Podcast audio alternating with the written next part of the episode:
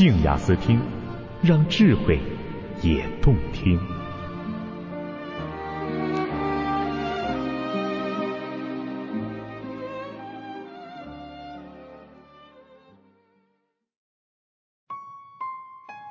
爱与性的实验报告十一：爱的对面是忘。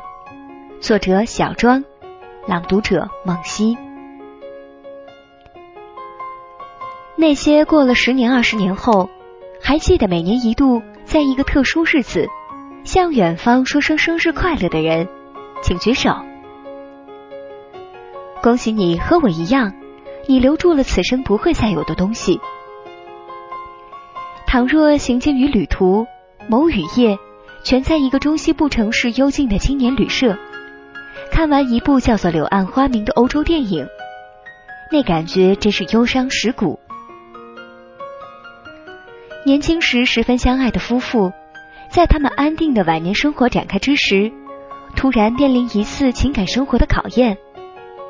不不不，别担心，我在陈述什么俗套的黄昏婚外恋。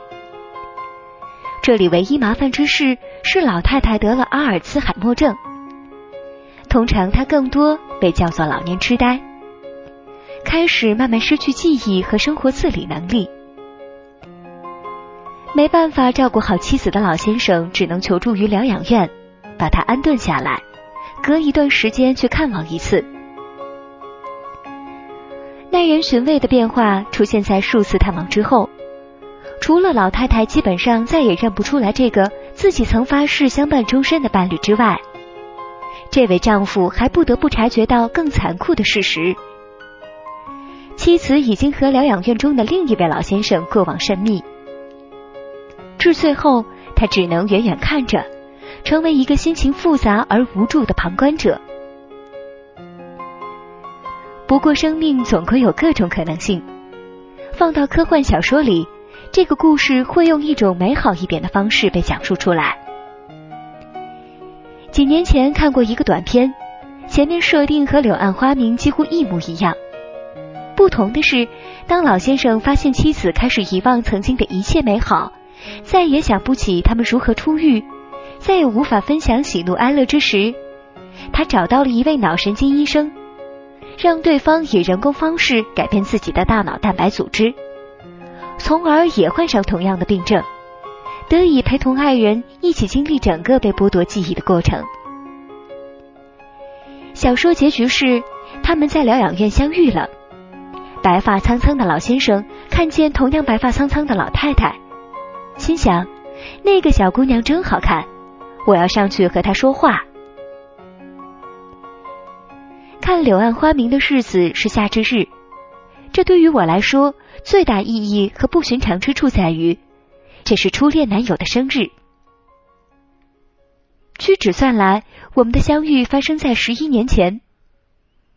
当初为了不丢失生命里最重要的一份感动，我把所有和夏至有关的事件。都记在了小说和诗歌里。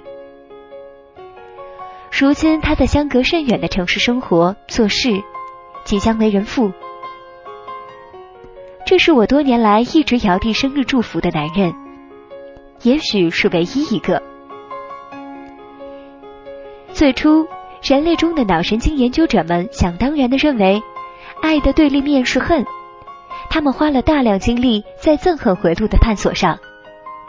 最后却不得不惊讶的发现，两种被设立为相对的情感，在脑区中发生的位置大部分是重叠的。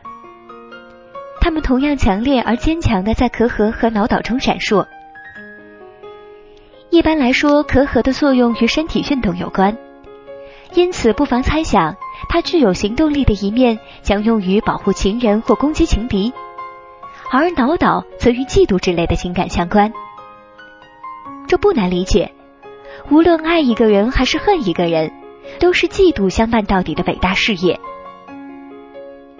明显不同只在于涉及评价的大脑脑叶皮层，在人沉浸于爱之时，它几乎是休眠的；而一旦内心充满仇恨，此区域将被激活起来。所以，热恋时期判断力为零的说法是有科学依据的。这个研究最后得出了如下推论：恨不是爱的反义，遗忘才是。很高级的认知，同意吗？爱是那个人在脑中的刻痕，不爱的实质是这些刻痕用某种方式淡去，不再以任何方式、任何理由打扰我们。分手时刻不忘问：你会忘了我吗？这是可敬可叹的悲情者。尽管已知晓真相，却仍然想和天性对抗，和时间叫板。如果的如果。还能记得，也还能背记的，那将是上天最好的恩赐。这份幸运对每个人来说都不可多得。